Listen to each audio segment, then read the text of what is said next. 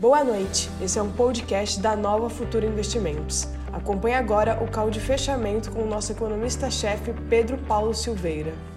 Olá, boa noite a todos. Esse é o call de fechamento. Hoje é dia 18 do 12. Estamos sextando, oficialmente sextando. Né? Já estamos aqui uh, uh, prontos para fazer o fechamento dessa semana. Uma semana que, mais uma vez, foi muito, muito, muito, muito boa para o mercado em geral. Né? A percepção de risco continua caindo, os mercados continuam apostando em ativos com um pouco mais de prêmio, estão vindo para o Brasil, para o Brasil está entrando uma bela, um belo fluxo financeiro de, de investidores estrangeiros e isso efetivamente acaba impulsionando o mercado acionário. Né? É, então vamos dar uma passeada pelo mundo, vamos ver o que, que, que a gente teve de, de novidade hoje, para a gente, por fim, cestar um pouco. Né? Vamos lá. Como é que foi o dia hoje? Nova York fechou com uma queda, dá uma realizada, né? Ah, ah, o Dow Jones cai no 0,41, o S&P 500 0,35 e Nasdaq no 0 a 0. A notícia do dia é as ações da Intel estão caindo 6%. Por quê? Porque é, é, é, a Microsoft falou que está desenvolvendo os próprios chips. Então, já teve o chip novo da, da Apple, né? Agora o chip novo da Microsoft. É, é um mercado extremamente, extremamente é, é, competitivo. Ah, 0,41 de queda no Dow Jones, S&P 500 0,35, Nasdaq 0,07. Ah, tem uma, agora uma, uma notícia que me deixou preocupadíssimo. Preocupadíssimo. A notícia é ruim. Houve um deslizamento de terra numa barragem desativada da Vale. Ei, Laia, Vale, Vale. Vale, Vale. Vê. Olha, o Fabiano está dizendo que. É, não, Fabiano não. O Mr. Cool Link soterrou uma retroescavadeira e a pessoa está desaparecida. Pô. Sem, eu não, eu não tenho o que falar, tá? Não tenho o que falar. Vamos esperar mais notícias. Se alguém for sabendo, ó, Mr. Coolink já passou alguma coisa. Se alguém for sabendo de alguma coisa, por favor, interajam. Né? É... Vamos lá. Vamos para São Paulo, vamos ver o que está acontecendo aqui. Essa semana fechou em alta. Eu pus o gráfico semanal aqui, ó. Uma, duas, três, quatro, cinco, seis, sete semanas de alta, raríssimo. Né? É, é, é e, e, e isso efetivamente é, é, mostra a força do movimento atual. O movimento atual, vai lembrar, vamos, vamos recapitular isso, recapitular isso. O movimento atual ele tem como principal força no momento a, a, a mudança, a, a, a mudança do eixo de investimentos no exterior. No exterior, todo mundo voltando é, para a economia tradicional, deixando de lado um pouco as empresas de tecnologia, e, e por aí a, a, a, gente vê exatamente o que pode é, é, acontecer com o Brasil. O Brasil vai entrando no, no, na lista de prioridades dos investidores estrangeiros, e isso efetivamente acabou puxando o mercado para cima. A semana fechou a 118,023, é uma forte alta, que tem a ver com o fluxo de capital estrangeiro. Tá? Ah, o Ibovespa, ah, ah, 118,023, um 0,32 de queda. O, o, o, o, dólar deu uma realizada hoje, ele voltou a, sub, a subir,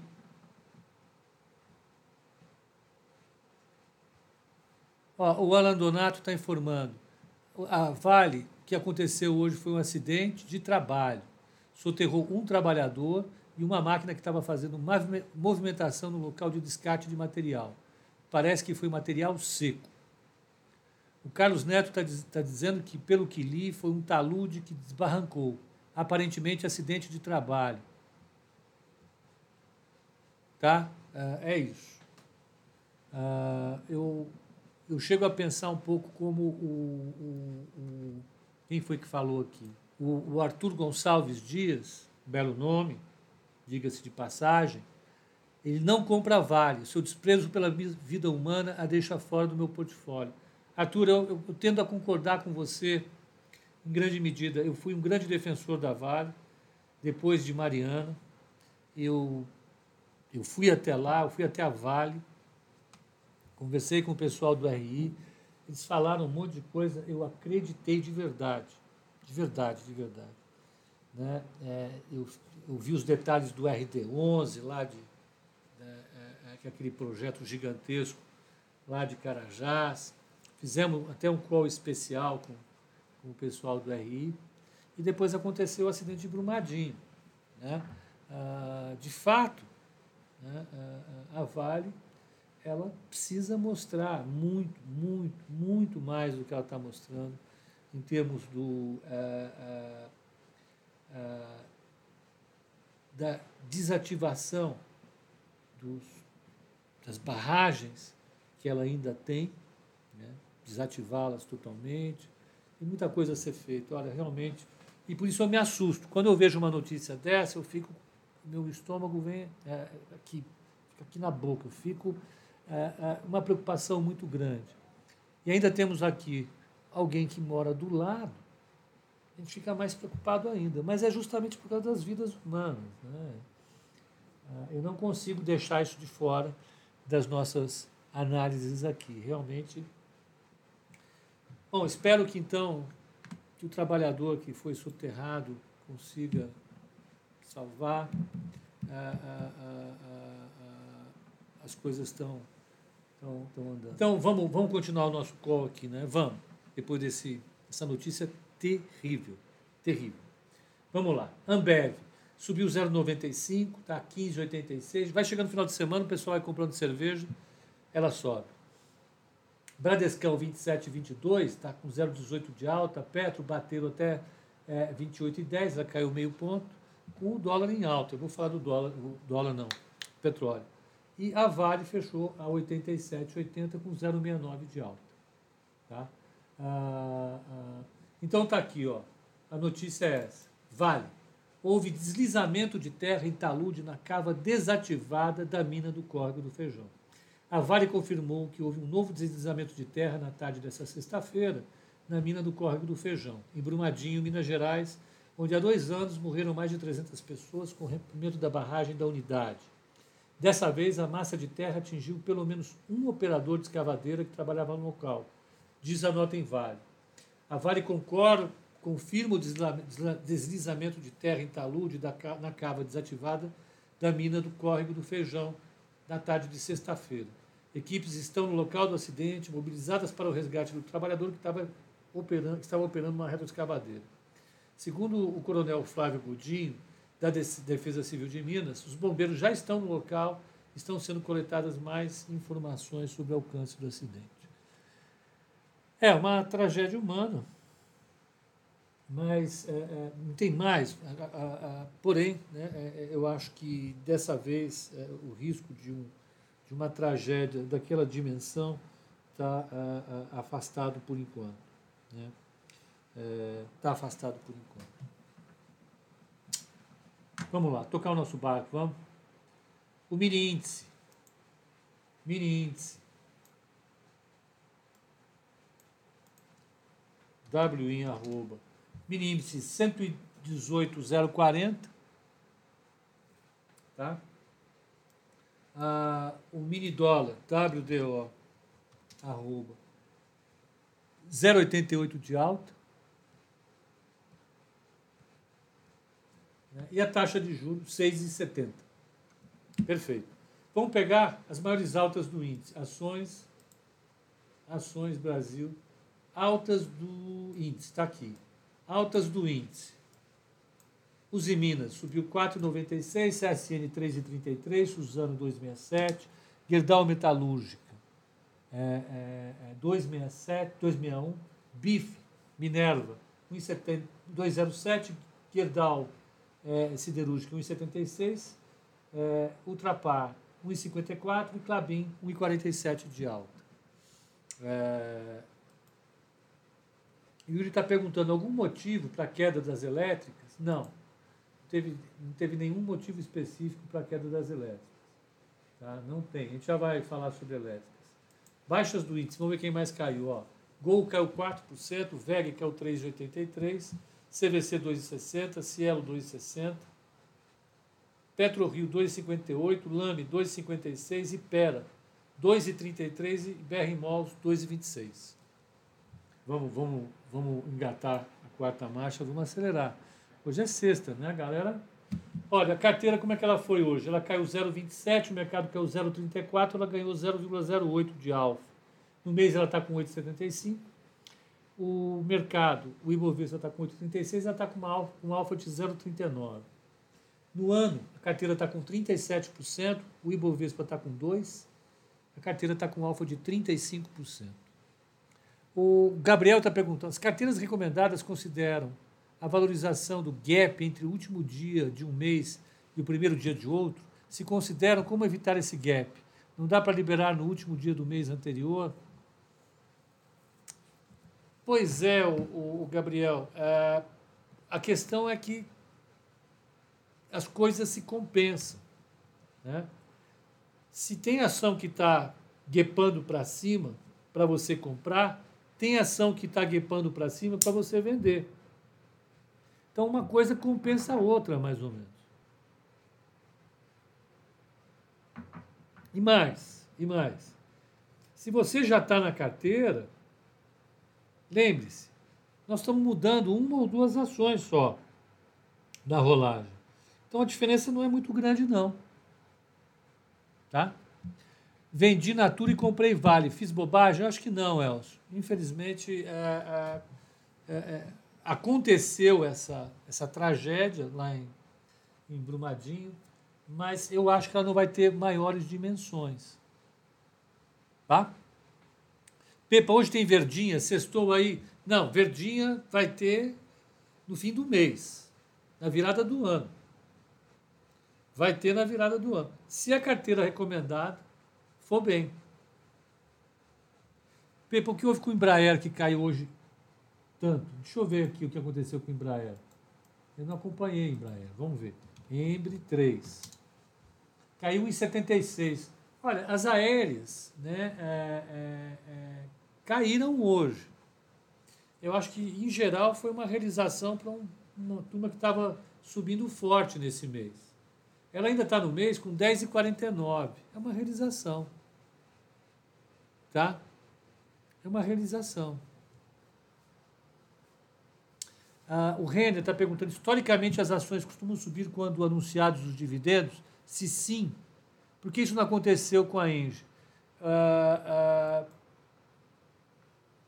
René, Renner, desculpe, sabe que tem uma, uma, uma série de estudos né, de, de, de artigos acadêmicos analisando exatamente isso. Qual é o comportamento de, do preço em relação à divulgação do lucro ou dos dividendos? Você tem uma série de, de, de exercícios.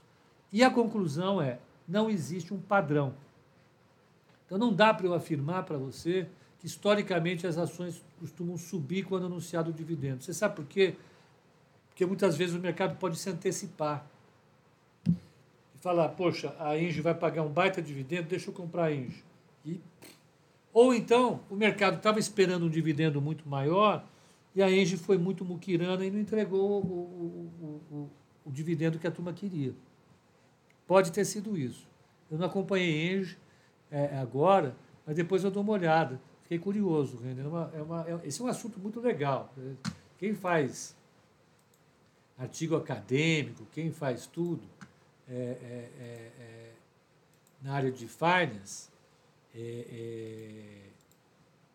acha motivo para fazer o artigo acadêmico. Tem que publicar. Quem trabalha na academia tem que publicar todo ano, publicar em revista top, não sei o quê. Nananana. Então você fica caçando motivo para fazer. E um dos motivos interessantes são esses: a relação entre o comportamento de curto prazo de uma ação e a divulgação de eventos das empresas. É, tem muito artigo sobre isso. Depois vai no Google Academics e veja lá. Pelo menos em inglês, pelo menos vai ter. Tá? a gente vai ter bastante disso. É, mas não tem, vou te falar francamente, não existe uma, uma, uma evidência forte em qualquer direção, ou para cima ou para baixo no preço, dada a divulgação, tá? Não tem. Tá? É... Vamos, vamos tocar o nosso bar. Deixa eu ver aqui. O Hermes, eu estou ferrado com incógnita. Se quiser trocar pela JHS, está feito o BRIC. É, Bitcoin, é, não. Moeda FIC-FIA. Pepa, fiz um super strike na Nova Futura com o Bradesco, subiu 20% a danada. Recebo os dividendos anunciados. Eu preciso ver qual é esse super strike. Faz um favor para mim, capitão. Entra no, no, no, no chat, fala com o pessoal de produtos eles vão saber. Eu preciso ver qual é a estrutura que foi. Se a ação está dentro dessa estrutura, você recebe. Agora, se foi só com opção, você não recebe, não. Pepe, o que você acha de fundos imobiliários? A ideia é muito interessante. Para quem gosta de imóvel, a ideia de fundo imobiliário é muito interessante. Tá? É muito interessante. É muito interessante. Eu gosto agora, você precisa achar um bom mercado. tal. Né? Uh, o Flávio está dizendo, olha, é, é, se fosse fácil prever quanto ia sair de, de, de dividendo, o mercado não, não, oscilava tanto. É verdade, Flávio, exatamente isso. E o Rogério está perguntando o que eu acho da Oi. Eu não gosto, não me atraem empresas que estão em recuperação judicial. Atrai em que sentido? Para alocar para cliente. Porque um dos filtros mais importantes que eu tenho, que eu tenho, não, acho que qualquer gestor tem, é, é, é é a situação de crédito da empresa. Quando a empresa está em situação de recuperação judicial, ela está com o crédito dela zerado, ela não tem crédito. Então, eu acho que é muito arriscado colocar cliente é, é, em ações como recuperação judicial. Para você especular, qual é a aposta de, de Oi? Oi eu não colocaria nem como uma ação, eu colocaria como uma opção uma opção é, que é altamente especulativa. Qual seja, eu vou comprar essa, essa ação que está muito barata. Se a empresa conseguir sair da recuperação judicial, ela dá uma pancada para cima. Aí você pode pensar nesse termo, nesses termos. Então você está apostando que os atuais administradores da empresa vão conseguir reestruturar os ativos e passivos e você acaba conseguindo é, é,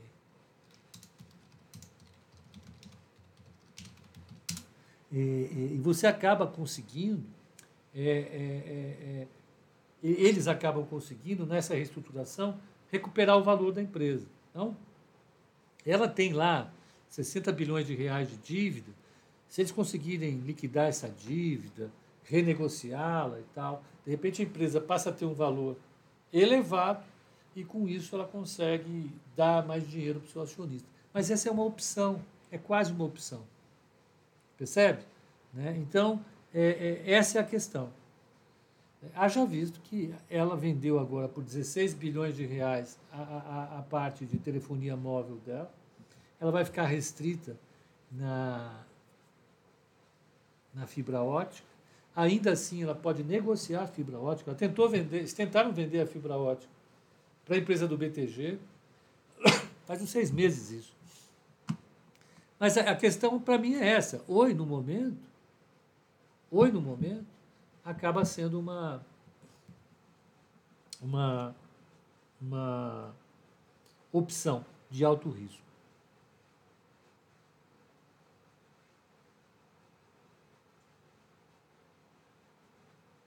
Ah, o, o Odair está perguntando se na carteira vai ter fundos imobiliários. Claro, se o cliente gosta de fundos imobiliários, a gente seleciona fundo imobiliário e coloca. Não há dúvida nenhuma. A carteira administrada é uma, é uma carteira que é feita a quatro mãos. A gente precisa saber exatamente o que o cliente quer, o que ele gosta, e compor exatamente com a nossa ideia de gestão, de, de investimento. Feito isso, a carteira anda. Então, se o cliente quer, ah, eu quero uma parte importante é, é, é, é do meu investimento imóvel, a gente vai ter que caçar alguns fundos imobiliários e fazer análise do fundo, verificar, olhar, mostrar, falou, esse fundo é isso, esse fundo é aquilo, tem esse elemento para cima, tem esse elemento para baixo. É assim que funciona. Tá? Então, o que mais que eu tinha para ver aqui que eu estava faltando? Pepa, JHSF, pode fazer um código especial um dia desse? Posso? Posso sim, Alexandre. Quando que a Cogna decola, hein? Breno, assim que ela conseguir mostrar uma queda na, na inadimplência, uma queda no abandono de alunos, né? uma melhora do, da perspectiva dela. Por enquanto não tem isso. Tá, o desemprego está muito elevado. Está muito elevado. Né? E, e, a turma paga a faculdade. Né? Essa é a ideia. Quem está desempregado não consegue pagar a faculdade. A verdade é essa. O Sávio está perguntando, é, aonde, é, quantos pregões faltam? Quantos pregões faltam? Vamos olhar aqui, ó. Quantos pregões? Segunda, terça, quarta. Segunda, um, dois, três, quatro, cinco, seis pregões. Seis pregões.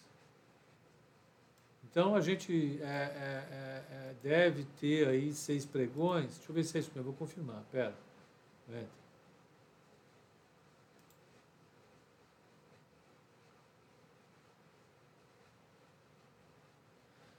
Deixa eu pegar aqui. Nós estamos então dia 21. Vão faltar seis pregões. É isso mesmo. Seis pregões. Vamos lá, quase. Né? Quase. Quase terminando 2020.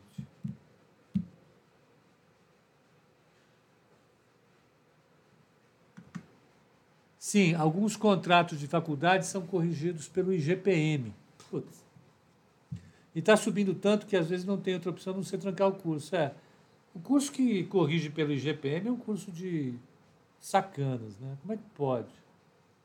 Como é que pode?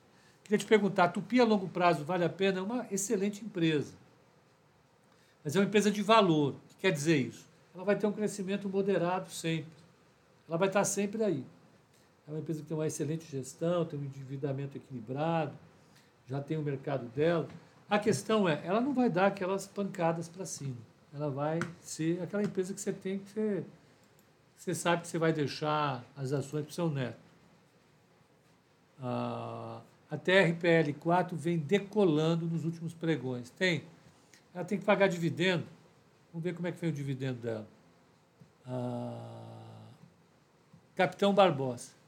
Curso de economia, primeira lição dos alunos. Pois é. O que, que você fala sobre criptomoedas para 2021? Vesse, boa noite, cheguei agora. Ó, eu não curto muito criptomoedas, a verdade é essa. Eu vou continuar não curtindo em 2021, porque o que eu penso, grosso modo, sobre as criptomoedas vai continuar valendo em 2021. É, você é teimoso? Sou. Algumas coisas eu sou teimoso. É...